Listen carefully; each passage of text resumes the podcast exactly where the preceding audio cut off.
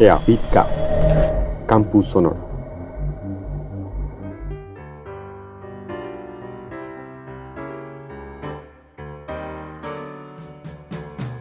El 4 de mayo de 1960, unos pioneros audaces industriales antioqueños firmaron la escritura de constitución de la entonces Escuela de Administración y Finanzas. Este rato lo vamos a dedicar a recorrer un poco la historia de estos 60 años que conmemoraremos en el año 2020.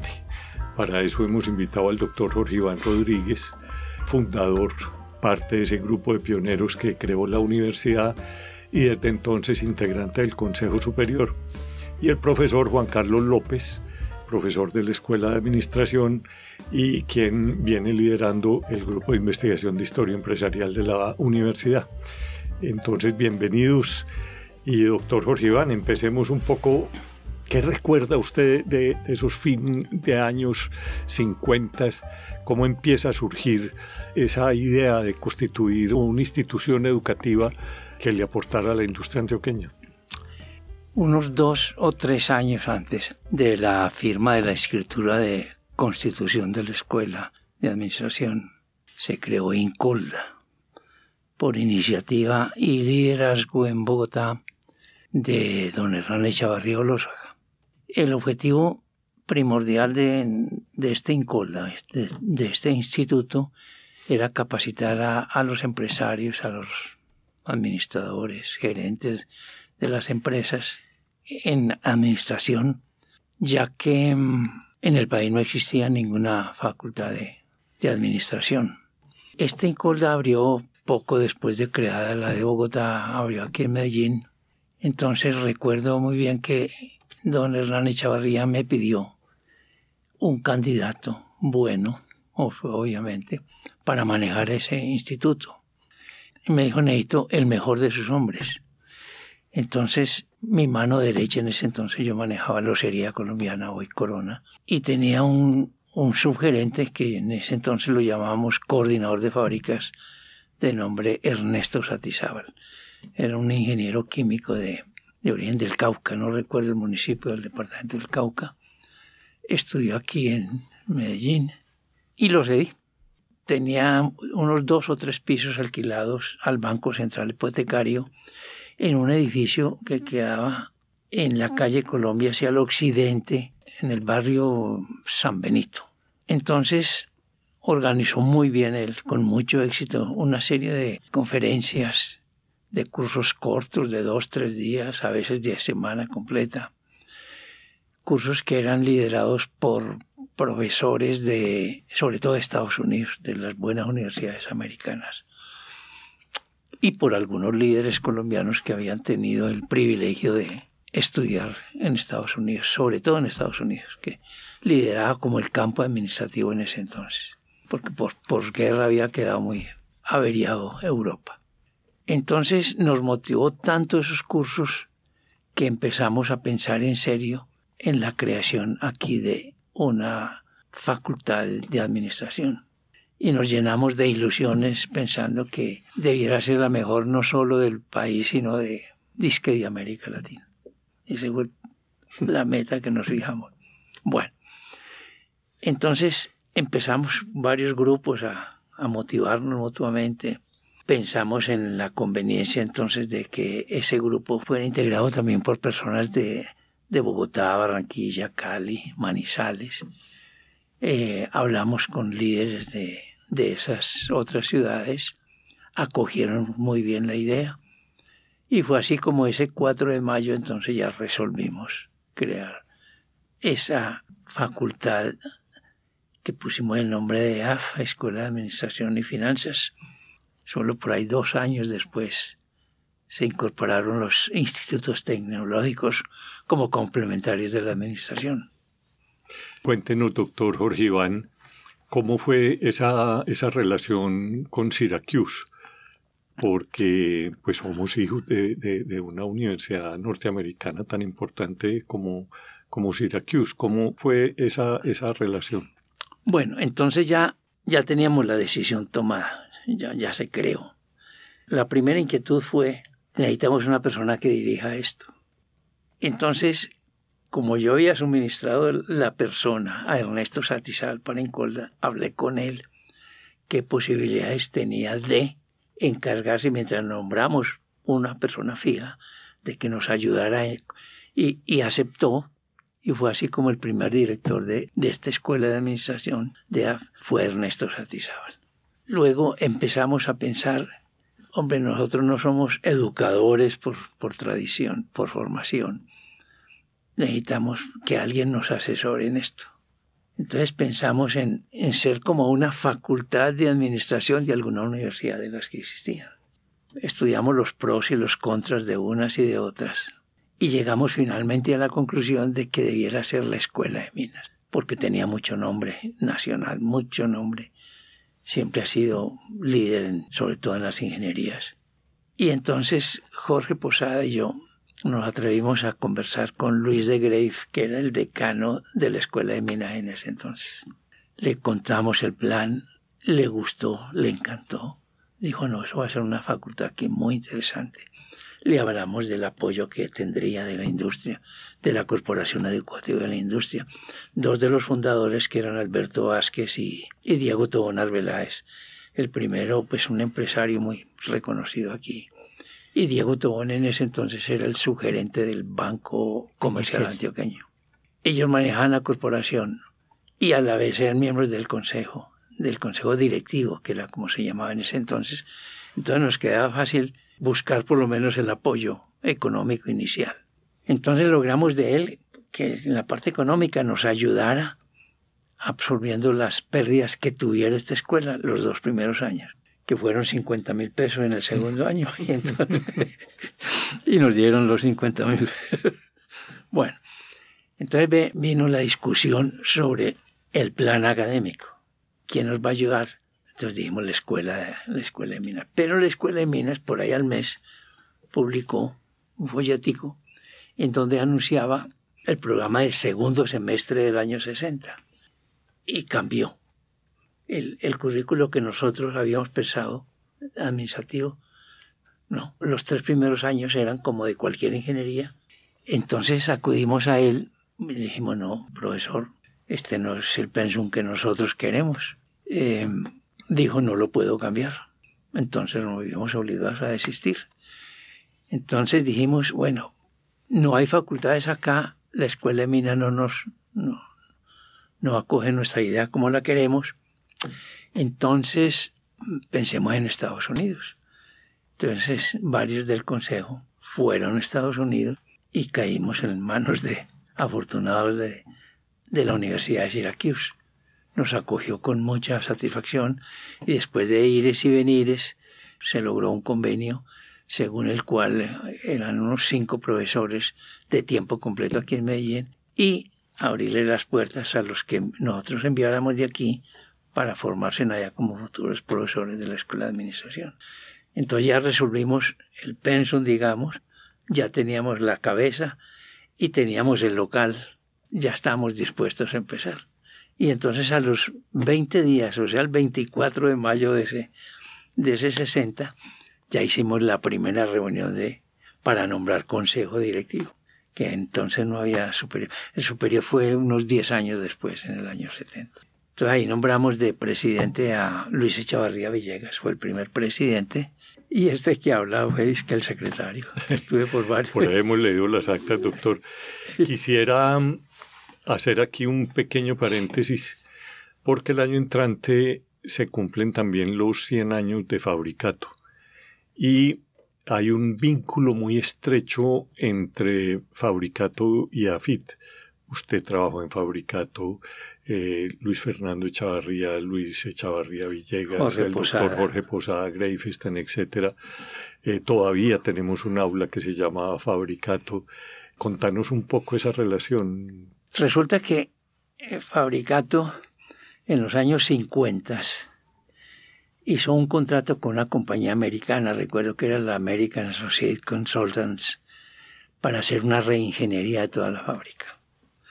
Y ellos eran tres ingenieros industriales gringos y necesitaban tres equipos de trabajo para hacer esa reingeniería.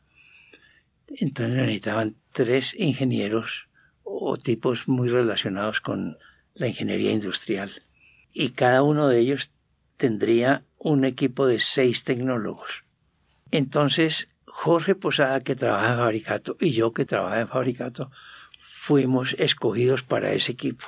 Fuimos dos de los tres escogidos. Entonces, Jorge y yo trabajamos en el mismo departamento. Creo que fueron tres años y medio ahí mismo. Establecimos una relación muy buena. Y coincidencialmente fuimos de, los fundadores de, de, la escuela. Y fueron tantos los vínculos y la influencia, pues llamémoslo así, por lo menos de Jorge Posada, que muy poquito después fue presidente de Fabricato, que nosotros cuando empezamos a hacer la propaganda para conseguir 60 estudiantes, dos grupos de a 30, que fue el propósito inicial, adquirimos el compromiso los fundadores que si no resultaban los 60, nosotros los teníamos que becar. Entonces, a mí, me tocó becar a cinco, a Jorge Posada cuatro de Fabricato, no recuerdo los otros tres y tres, eran trece los becados. Bueno, entonces nos quedó fácil a, Jorge y a mí, que éramos tan amigos y, trabajando ambos en Fabricato, que yo trabajaba en Fabricato, eh, pues ayudar con, a la universidad, porque él vinculó a cuatro y, y lo sería colombiano vinculó a cinco. Entonces tuvimos una relación muy estrecha y luego él llegó a ser presidente y, la relación siguió muy buena con él. Juan, hemos siempre recalcado mucho y en la historia queda EAF, pero el IT de EAFIT como que lo hemos marginado un poco y mm. tuvo una gran importancia. ¿Por qué no nos cuentas el origen del IT, del Instituto Tecnológico, por qué surge, quién lo apoya desde el mm. exterior? Hablemos de eso, Juan. Muchas gracias, eh, señor rector, y gracias por la invitación acá al doctor eh, Jorge Iván. Precisamente el doctor Jorge Iván, con su primera experiencia como ingeniero químico, recordará una asesoría muy importante que tuvo Fabricato, quizás dentro de ese American eh, Association Consultants, que era una firma llamada Burlington Mills doctor Jorge Iván. Esa firma asesoró a Fabricato y sirvió en, los años 50, que entre otras cosas el doctor Jorge Iván nos menciona un asunto muy importante, eh, doctor Mejía, que es el auge eh, masivo del taylorismo en las empresas, en las industrias, en el sector textil. Cuando él menciona ingeniería industrial, el padre de esa carrera es el señor Frederick Taylor. Entonces, cuando la clase dirigente empresarial antioqueña comienza a detectar que fuera de ese eh, gerente, de ese administrador, se necesita el apoyo de unos técnicos con la asesoría de Burlington Mills otra entidad tan importante como Syracuse. Eso sirve de base para el nacimiento del IT, Instituto Tecnológico, e inicialmente son las carreras de tecnología mecánica, tecnología industrial, tecnología textil, y la última a comienzos de los 70, que me parece importante mencionarla por un segundo hito en el sentido del segundo pregrado que tenemos nosotros en la universidad, es tecnología en programación de computadores, la que luego se va a convertir en el 76 en ingeniería de sistemas.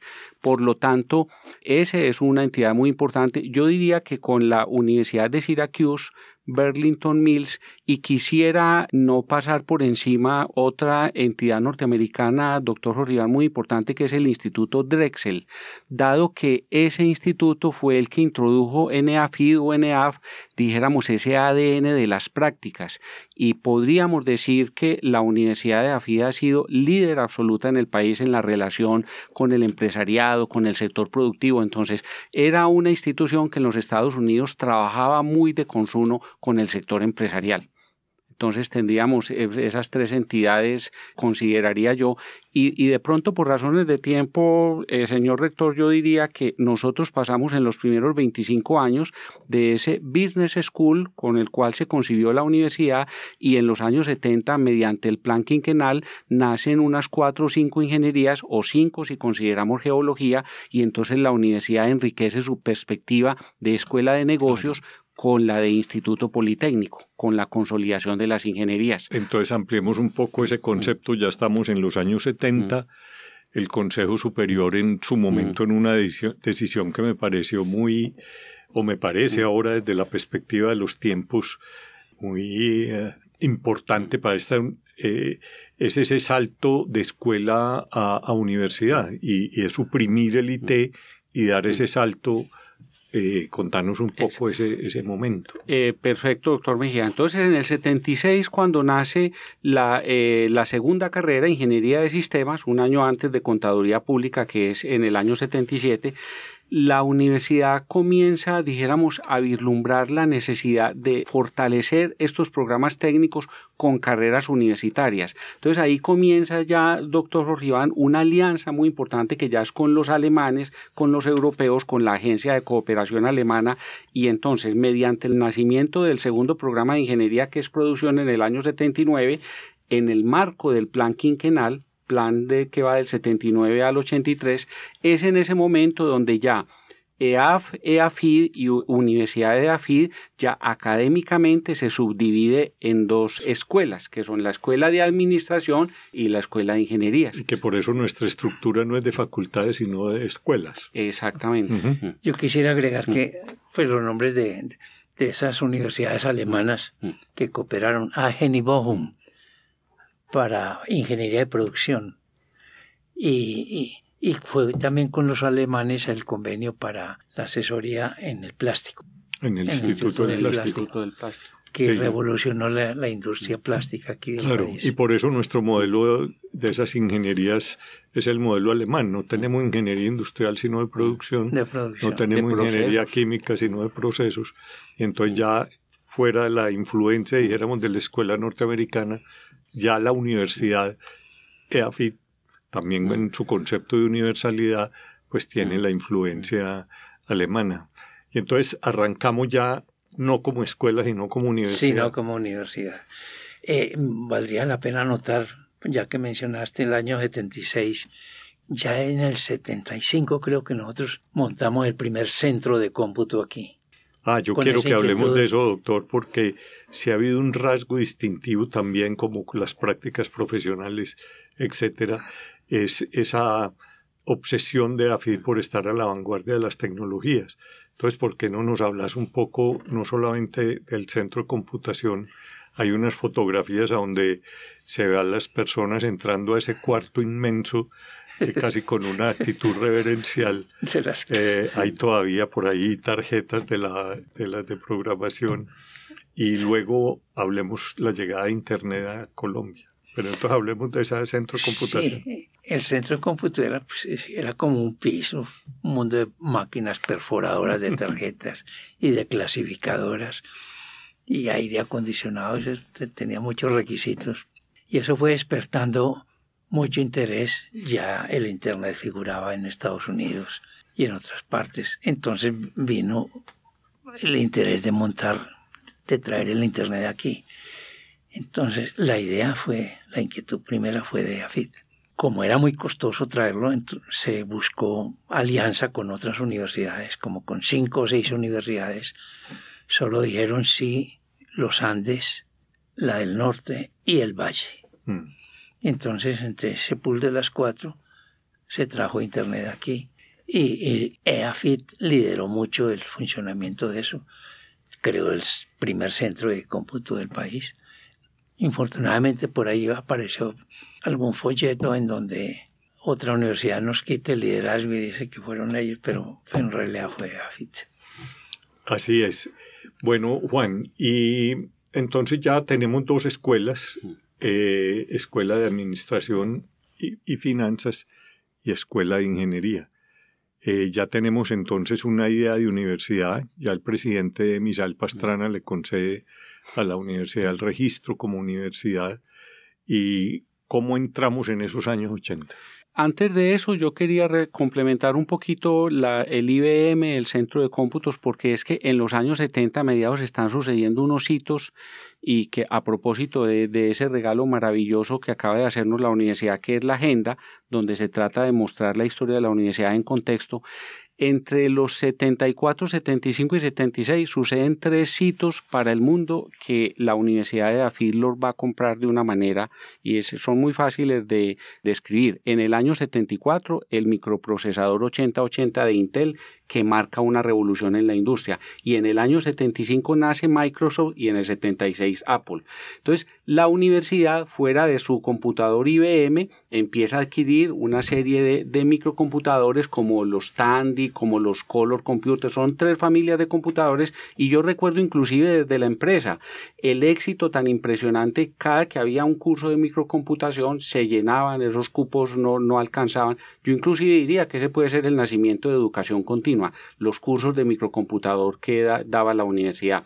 Entonces, eso nos lleva ya que en los ochentas eh, esa perspectiva, a, mí me gusta mucho cómo ha discurrido el programa de doctor Jorge Iván de esa influencia tan marcada de los norteamericanos, cómo pasamos a los alemanes y en los ochentas lentamente se va eh, eh, configurando una influencia japonesa a través de la famosa calidad total, de los círculos de participación, de la flexibilidad dinámica y eso, por ejemplo, entre finales de los 80 y los 90 va a ser todo un boom recuerdo mis profesores que hablaban de lo que significaba pues el milagro japonés, el, el, desafío japonés, y eso marca toda una época de, de cursos, de traída de extranjeros, inclusive los peruanos que también tienen una gran influencia japonesa, etcétera, los profesores Ishikawa, entre otros, pues que mm. yo recuerde, ese es un hito muy importante en la universidad en su desarrollo organizacional interno y por supuesto en la escuela de administración. Ya estamos en finales de los 80 y la universidad empieza a constituir realmente o a construir una idea de universidad en donde estamos inmersos todavía. Eh, universidad implica universalidad, es decir, incorporar áreas del conocimiento. ¿Y cómo van llegando, doctor, esas nuevas áreas del conocimiento? ¿Cómo a esa universidad, dijéramos, muy politécnica, muy mm. tecnológica, empieza a incorporarse también una concepción humanística? En la medida pues que, que íbamos progresando de tal manera y, muy orientados hacia las tecnologías, hacia la parte productiva, pues este, íbamos sintiendo la necesidad de las humanidades. Y se despertó esa inquietud y no recuerdo exactamente el nombre del rector que más jalonó esa inquietud. Eh, fuimos estableciendo convenios con las mejores universidades para ver qué estaban haciendo, cómo complementaban los, sus estudios técnicos y llegamos a la conclusión de crear la Escuela de Humanidades y una a una se fueron sumando pues las, las facultades que existen hoy. Yo no recuerdo, profesor, cuántas Ahora tenemos 23 y dos en trámite. Son, esperamos empezar el 2025 con 25 programas. Nos sentimos muy, muy bien complementados. sí porque al principio fueron como cursos eh, generales para toda la universidad. Había como dos centros de servicios en matemáticas y en humanidades. Bueno. Claro, es importante decir, como menciona el doctor Jorge cuando nace la, la Escuela de Ciencias y Humanidades en el año 97, que a nosotros de la Escuela de Administración de la que hago parte se nos roba el Departamento de Humanidades y de ingeniería se extrae el departamento de matemáticas o ciencias básicas que se llamó durante mucho tiempo. Y con esas dos unidades académicas más música es que nace la Escuela de Ciencias Humanidades en el año 97, el tercer hito desde el punto de vista de escuelas de la universidad. Claro, que es muy interesante además esa conjunción de ciencias y humanidades. Indispensable. Sí. Y es también el momento en donde la universidad entra en unas redefiniciones que yo creo que son las que hoy le dan ese carácter a, EAFI. Yo creo que hay, hay dos definiciones que son muy importantes, o decisiones. Una, a fines de los años 90, entrar de lleno en el programa de eh, mejoramiento de la calidad que plantea el Ministerio de Educación somos tal vez eh, las cuatro primeras universidades que se acreditan en Colombia, que son primero la Javeriana y después ese grupo del norte, la Antioquia y EAFIT. Yo creo que eso marca un momento determinante en EAFIT, cuando EAFIT toma la decisión de ingresar al programa de acreditación y a la concepción de mejoramiento continuo e incorporar en toda la universidad el concepto de autoevaluación. Y dentro de ese concepto de autoevaluación esa definición de ser una universidad de docencia, pero con investigación. Yo creo que eso marca, doctor Jorge Iván, un, hito Eh, nosotros éramos una universidad que teníamos incipiente grupos de investigación, ya había nacido geología eh, y se empezaban a incorporar las ciencias, dijéramos, duras en la universidad, pero ya esas dos cosas, la autoevaluación permanente y la definición como universidad de docencia con investigación, marca una universidad completamente distinta. Hay que conformar grupos de investigación que soporten esa definición, por tanto hay que capacitar doctores, eh, etcétera, etcétera, y damos, dijéramos, un salto cualitativo. Sí, eh, se creyó tanto en la investigación que solo a partir de como el año, en los últimos 10 años, se ha intensificado de tal manera que prueba de ello es la cantidad de grupos. Tenemos como 42 o 43 grupos de investigación, un gran porcentaje de ellos, la mayoría con la máxima calificación de conciencias, hasta tal punto que en investigaciones que se traducen en, en descubrimientos muy importantes y sobre todo en patentes, pues tenemos hoy día yo diría que un liderazgo en patentes, porque si comparamos las, las al ritmo que estamos adquiriendo patentes, estamos superando inclusive a universidades oficiales demasiado importantes. 52 patentes. Bueno, eso es demasiado importante. Desafortunadamente se nos acabó el tiempo y por tanto les quedamos debiendo una segunda parte en donde ya tendremos oportunidad entonces, doctor Jorge y doctor Juan Carlos, de ampliar, dijéramos, a partir de este siglo la evolución ya de una universidad con investigación y cuáles son los retos que tenemos. Muchas gracias por su atención y los esperamos en el próximo programa con la década, las dos décadas del siglo XXI. Muchas gracias. Con mucho gusto. gracias. gracias por la invitación.